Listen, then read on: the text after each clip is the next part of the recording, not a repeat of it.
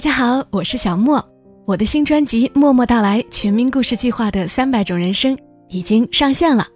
从中国式亲情、爱情、边缘人记事到各类冒险奇遇，一共三百个真实人物故事。二零二零年，我会和大家一起在故事里体会三百种不同的人生。让我们在故事里照见自己，汲取力量。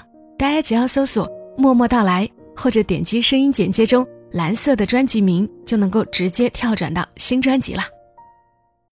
每个故事都是别人走过的路。做人如果没梦想，那个有微笑的抚慰，从一数到十，你爱我有多少？也有泪水的滋润。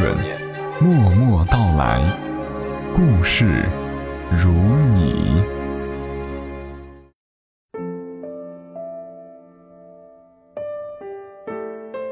默默到来，故事如你。我是小莫，感谢你听到我的声音。这里是由喜马拉雅独家播出的《默默到来》。今天要和你说的这个故事呢，情节其实有可能就发生在我们身边，但是故事的主人公的背景和发生地点稍微显得有些特别。故事也有些长，希望你会耐心的听完。跟我们来描述这个故事的是作者史云鹤，通过他的文字。我们去一趟纽约的皇后区，认识一个叫做伊彩的人。世间的爱大致分两种，一种像国王，一种像天使。你要懂得你是哪种人，你要分辨出你想要哪种爱。不知道爱对于你们来说到底意味着什么呢？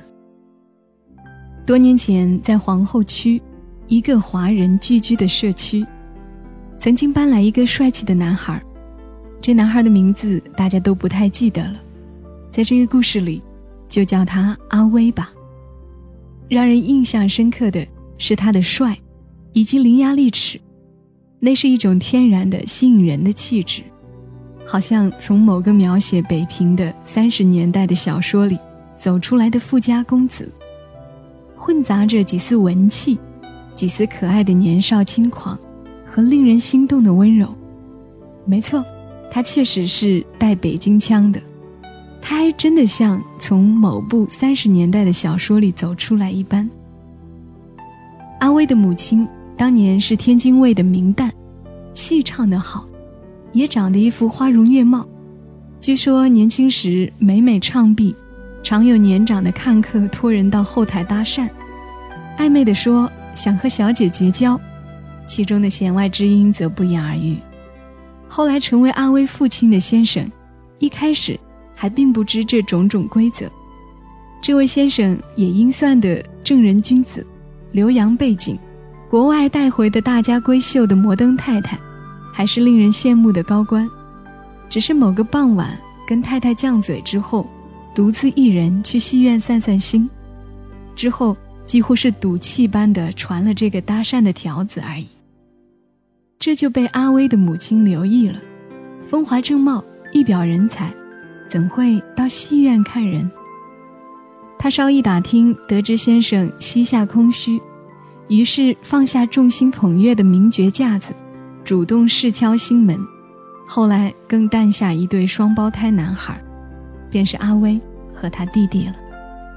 东边日出西边雨，先生虽不愿舍弃原配。太太却执意离开，几分心碎，几分成全，旁人不得而知。此后也音讯渺茫，只是阿威那有心计的母亲得以扶正，后又随丈夫北上京城，之后的风光和沧桑，就这样牵系了一辈子。阿威来纽约也是托母亲的福，本来因为海外关系。阿威的父亲是幸得特批来美的个把人之一，在文革刚刚结束的中国也是凤毛麟角了。阿威的母亲见机会难得，急忙让他把最聪明的阿威一起带来。几经辗转，他们安家在了皇后区。我想阿威应该遗传了他父亲母亲的魅力，是个讨女孩子欢心的人。我甚至可以想见一彩初遇阿威时。怦然心动的表情，一彩并没跟我说过他们是怎么相逢的，但像每个女孩子提起初恋时一样，她脸上依然有淡淡的甜美。那大概是在孤独中输的被照亮一般。这么帅的男孩，总会让人有压力的吧？伊彩却有信心，不仅他对自己，也对他们的未来。那时候伊彩还在念大学，而阿威高中毕业了几年，决意不再继续念书，开店挣钱。一彩第一次把阿威带回家给父母看的时候，多少对父母的反应有点失望。一彩父亲。也就是郑先生，表现的礼貌有余而热情不足，以这种态度对未来的女婿几乎是冷漠了。后来知道郑先生的顾虑是阿威的巧嘴，而伊彩却颇不以为然。他一直深信自己的智商和判断力，而父亲在此事上的评价简直相当的不得要领。他们结婚时，郑先生依然多少有所保留。虽然态度也并不强硬。当女儿坚持自己选择时，他像大部分通情达理的父亲都会做的一样，坦诚自己的顾虑，但成全她的追求。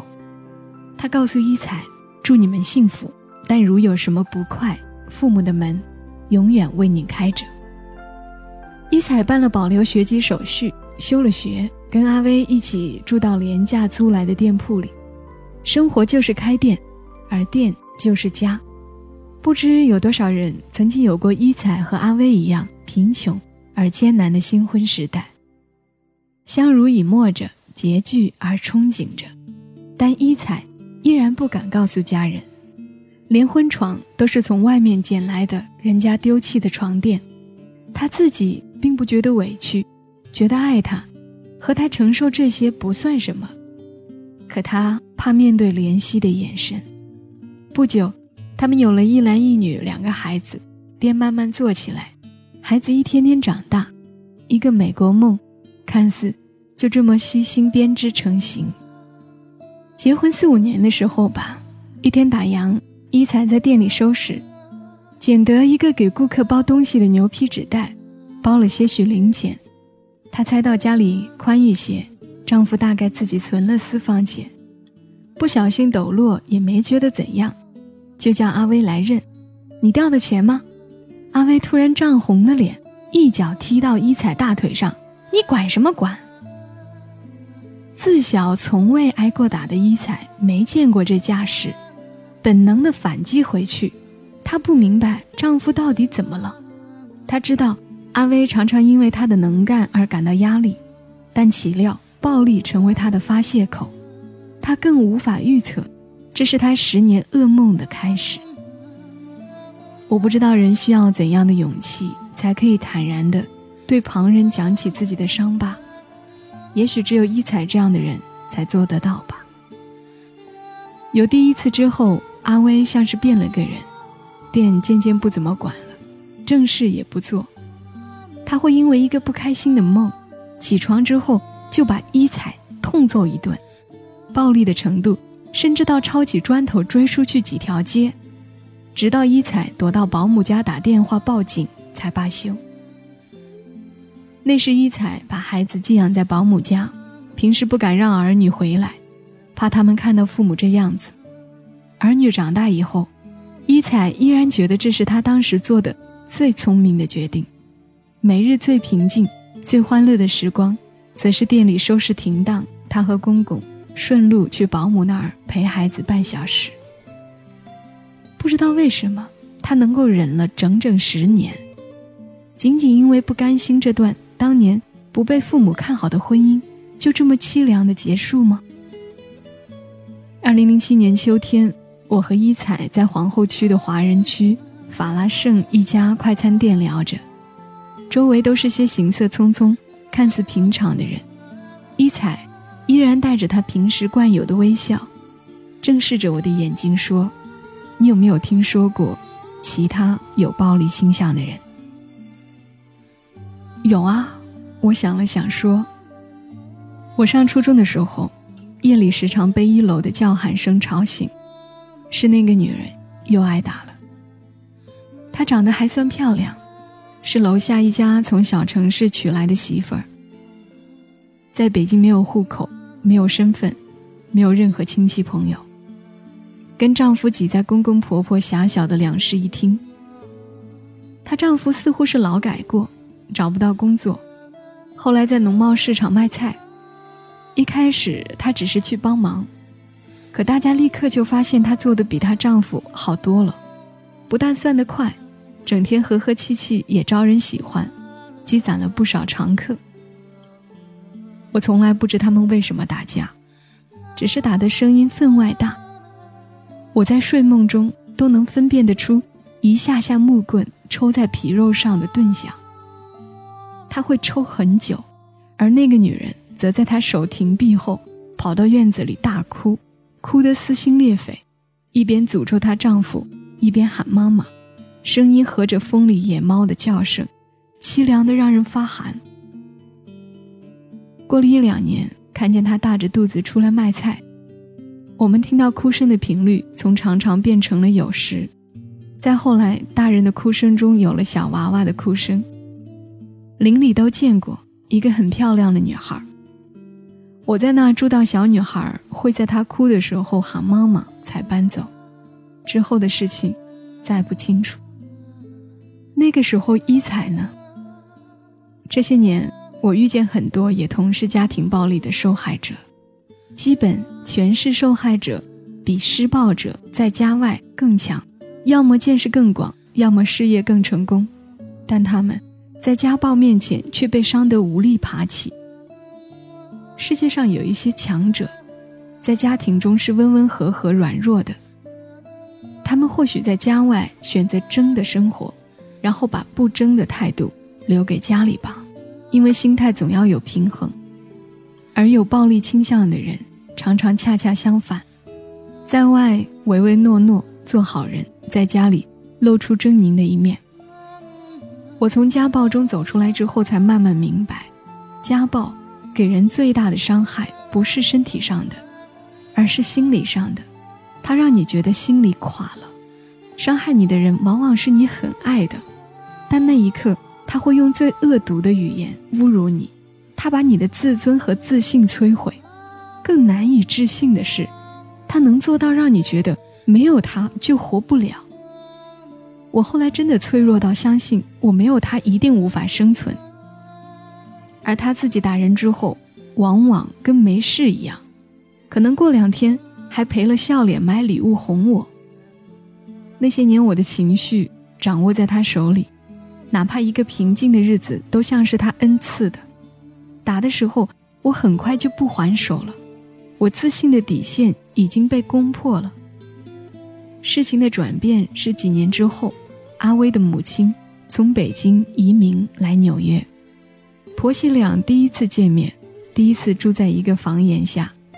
一彩诧异地发现，原来一身文气的公公一直被婆婆施暴。而且两人分开多年重聚，婆婆还会隔三差五把公公打得青一块紫一块。目睹这些，一彩终于考虑离婚了。在她心中，从未如此坚定地意识到，那一纸婚书真真切切的是一种家庭关系的延续。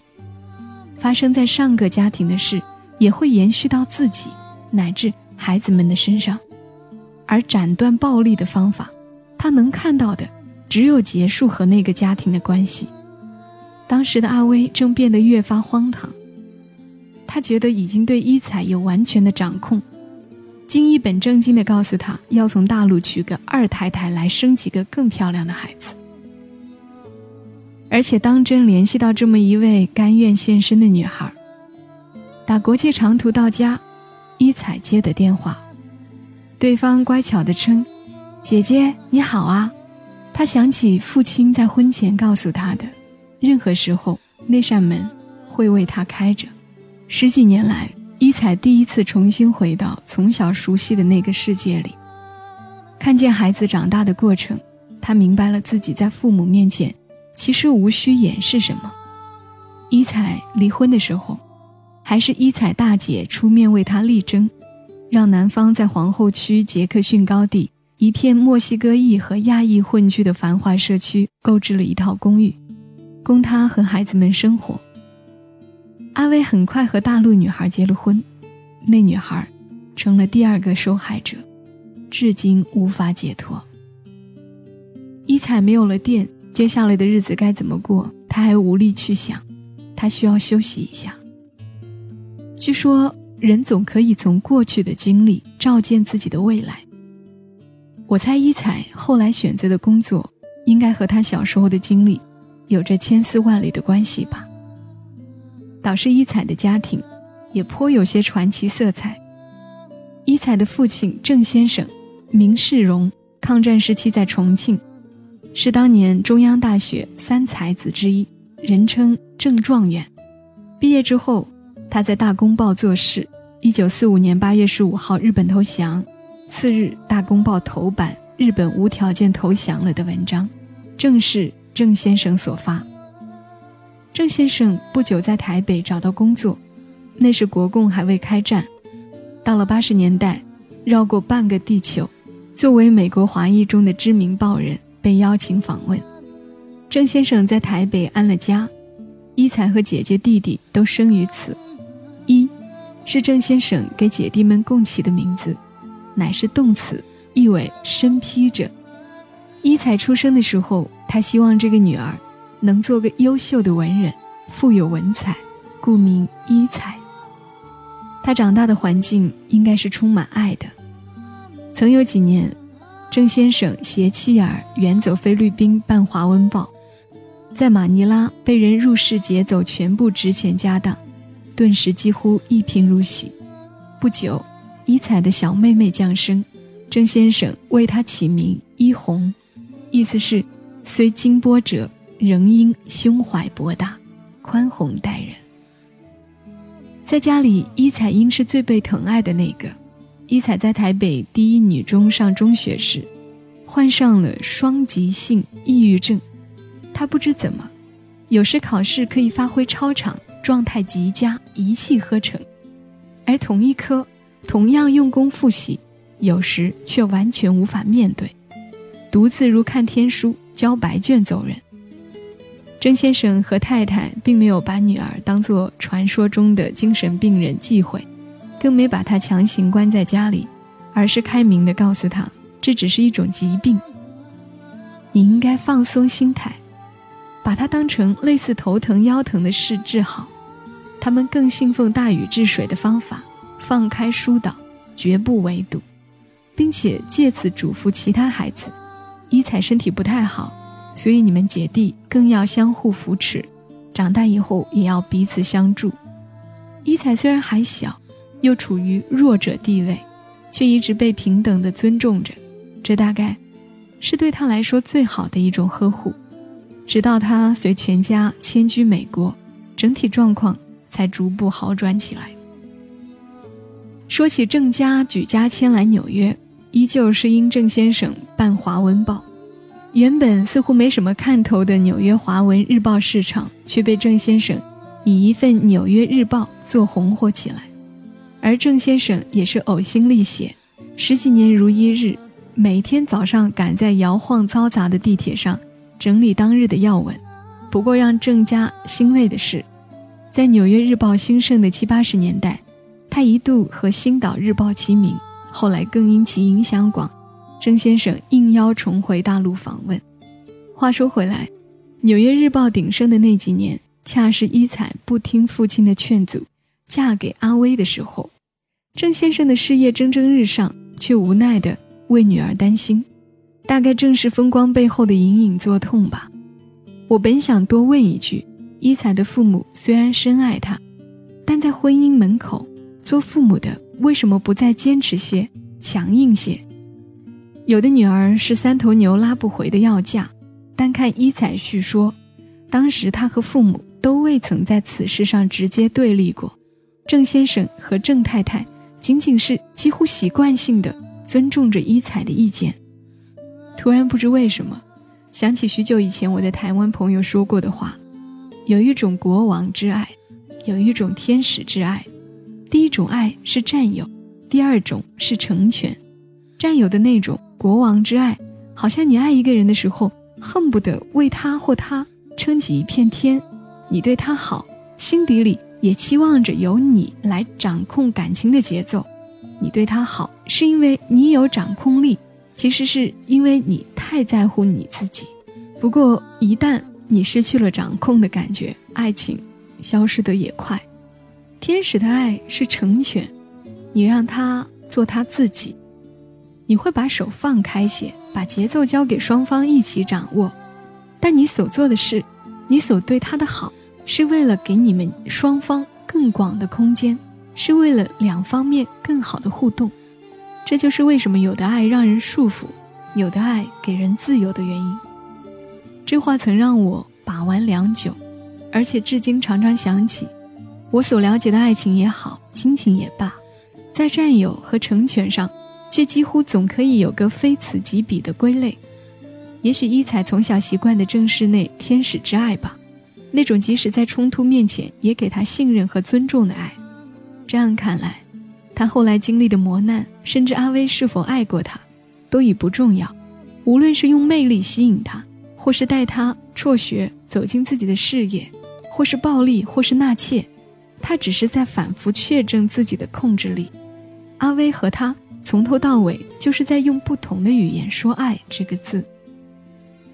我所知道的是，二零零七年，我和伊彩在皇后区法拉盛的华人社区初次遇见。他的风度和气度，已完全让人想象不到他曾遭遇的不幸。一彩的十年的家暴噩梦之后，又是十年过去。而我那时以为他一定有幸福的家庭，一定是个被爱的人，因为他脸上充盈着的满足和自信，以致我后来和伊彩成了朋友，部分也是因为想弄明白是什么样的爱幸运了他没有爱人的十年，让他更加神采焕发。他离开自家小店之后，第一次找工作是他偶遇一个社区服务中心招聘民事方面的法务助理。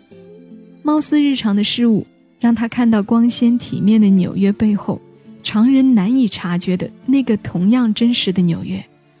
警察局里被买通了的接应人口贩子的韩裔警察，凌晨三四点到大商场门口组织拉客的多米尼加裔保姆，因语言不通而越发沉默自闭的施暴者。故事的另一面，他认识了从福建绕道拉美。辗转偷渡来的包身工，曾经被迫卖淫，正艰难的从心理和身体的创伤中恢复的外乡女人，还有像她过去一样在家暴泥潭中难以解脱的母亲。从旁人的角度看世间百味，一才恍悟到自己原来并不是一个人，便忍不住感同身受，义愤填膺，一把注意力转移到为别人痛苦扼腕。他发现自己居然可以慢慢做到抛弃过去内心的阴影，甚至忍不住想去给予些什么。其实他从来就不是一个人的，只是那段婚姻禁锢他太久，让他忘了自己本来习惯的价值。从小在爱中获得自由的伊彩，也许注定会最终找回那个自由的自己，然后以相似的爱回报于人。伊彩在离婚十年之后的身份。是纽约一家民间维权组织的负责人，他的组织为那些人身权益受侵害的人，女性居多，做心理辅导和职业培训。他说他原本没想到把工作铺那么广，只想业余帮助一些跟他过去一样遭受暴力的女性，尽早在心理上独立自强。但不久就发现，许多暴力受害者或语言不通，或无一技之长。离开现在的家庭也难以生存，还有的因为偷渡来美，没有合法身份，唯一的出路就是回去。但父母已经倾家荡产，付了蛇头的费用，他们即使回家也无颜面对乡里。一彩想要成全人，就帮人帮到底吧。结果一发不可收，他去参加纽约市反人口贩卖的会议，接受当地媒体采访。到社区组织宣讲活动，办义演和募捐，俨然一个社会活动家。熟知他的人都从他身上看到当年正状元办报的干劲。因医彩的组织而重新找回自己、开启新生的人也渐渐增多。故事到这里要告一段落，虽不是王子和公主从此过上了幸福的生活，但看得出，医彩至今都还是幸福的。至今的意思是，从我最初打算采写它到现在，已经两年过去了。当2007年深秋那个傍晚，我们聊完，我独自回家。路上，我一度觉得胸口被什么堵着。列车因年代久远而猛烈摇晃着，而我靠在窗前，却感到时光凝滞。放眼望着我正在穿越的皇后区，刺目的灯光，异域的音乐，嘶哑的叫卖声，红男绿女都被夜幕笼上一层迷离。我少有的发现，以自己阅历之前。一时不知如何去驾驭眼前的题材。那年秋天之后，我立刻陷入一场始料未及的奔波。有时候，我也会试着去想伊彩是怎样走过来的，他是怎样把命运的剥夺变成命运的馈赠的。我记得，当我初次听说伊彩与阿威的婚姻，忍不住感慨命运不公，造化弄人。赤诚反倒被无情鞭笞。但后来的日子里，一起一彩，我往往记得的，却是初次拜访他的家人，看他们镜框里温馨的泛黄照片，八九十岁的郑先生、郑太太，温和的细语，朋友说过的话总是萦绕。天使之爱，你沐浴其中，自然会将其回馈于人，而那时你也是幸福的。他的话，好像那些对命运千回百转的诠释。也许命运的力量，正是无端的从小在你身上打下印记。你也许忽视这印记，以为只不过是随便的巧合。你甚至可能刻意尝试叛逆，但最终你所做的事情，却往往一步步追随着这个印记。并非人没有选择的力量，更不是说成人之后你无力改变自己的轨迹。而是作为成人的价值倾向，你内心最强大的力量，往往来源于最简单的情感，比如善良，比如爱，比如安宁，比如坚持。这些情感的源头，却是我们在孩童时吸纳的。命运让我们在年少时学会对待这些情感的方式，它让你从你经历过的人身上看见了自己。于是。那一圈轮回轨迹，已经是幸运的馈赠。最近，北京，我花了五年绕了地球一圈，回到原点。一个安静的夏夜，一彩在十二个时区之外的纽约皇后区，发了一封简约的邮件。从久未联系的他那里，我听到他的维权组织新进的社区活动，还有他的儿子结婚、女儿订婚的喜讯。说起这一双儿女，正是伊彩在生命最艰难的时候竭力庇护的珍宝。我立刻想起他每每提到他们小时候，他如何把他们藏到保姆家时，脸上夹杂着些许无奈、些许得意、些许俏皮的复杂神色。正像伊彩希望的，他们长大以后会善良纯真，如他们的母亲。读信的那一瞬间。皇后区又真实的展现在我眼前，棕红色的房子和街道，看似波澜不惊，却蕴含着炽烈的情绪。那种即使寒冬也能嗅到的鲜活倔强的力量。一瞬间，我忽然觉得，我离开皇后区之后的动荡生活，也许全是为了在今天的日子里，我能重新收获内心珍贵的宁静和释然。毕竟。当你觉得你在走下坡时，其实可能正是往上走的一段旅程，因为人生本就是弧线，而你以为自己迷失，可能也只是命运发出了召唤你回归原点的佳音。写于二零零九年八月，北京清华园。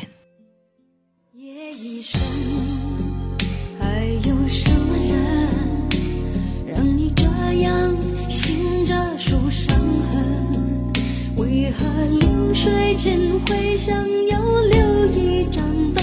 你若不肯。说，我就不问。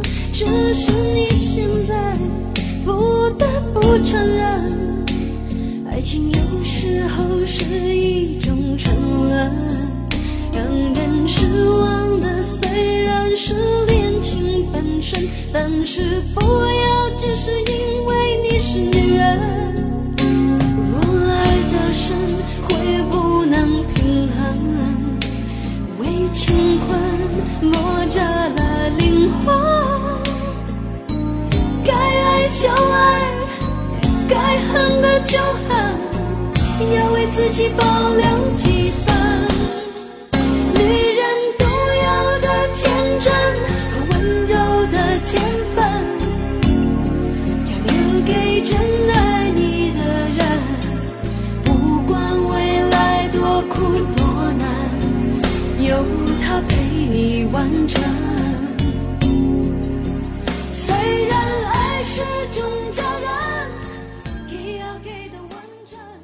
关于这个发生在纽约皇后区的伊彩的故事，就是这些了。从这个故事里，你是否发现，每个小小的人，都是一个世界？其实每个小小的人都是一个世界，就是今天描述故事的郝云鹤出版的一本散文集。今天说的伊彩的故事也是出自于这本书，在这本书当中，它的名字叫做《爱之轮回》。作者郝云鹤曾经是央广某英语栏目的主持人，后来在伦敦政治经济学院和美国坦布尔大学分别获得传播学硕士和博士学位。在海外生活七年，走过七座城市，邂逅了十二段悠长的人生故事。聆听到了十二个不同的世界，发现着人生的多种可能，于是写下了这本《每个小小的人都是一个世界》的书。如果你会喜欢那种神奇又美好的故事，如果你也曾向往远方，或者你正在远方却找不到归途，那么这本书是可以找来看一看的。有很多听默默到来的朋友。会给小莫发私信，聊生活，聊感情，聊人生或者成长的困惑。谢谢你们把小莫当朋友来和我说这些。其实小莫真说不出什么大道理，有时你们的私信我也没有回，而我会选择在节目当中说一些故事，故事里其实就有我要回答你们的内容，因为我希望你们在不同的故事当中看到。其实世间的人哪个不是带着伤的？真正治愈自己的人只有自己。今天节目就到这儿啦，祝你好梦，小莫在长沙，跟你说晚安。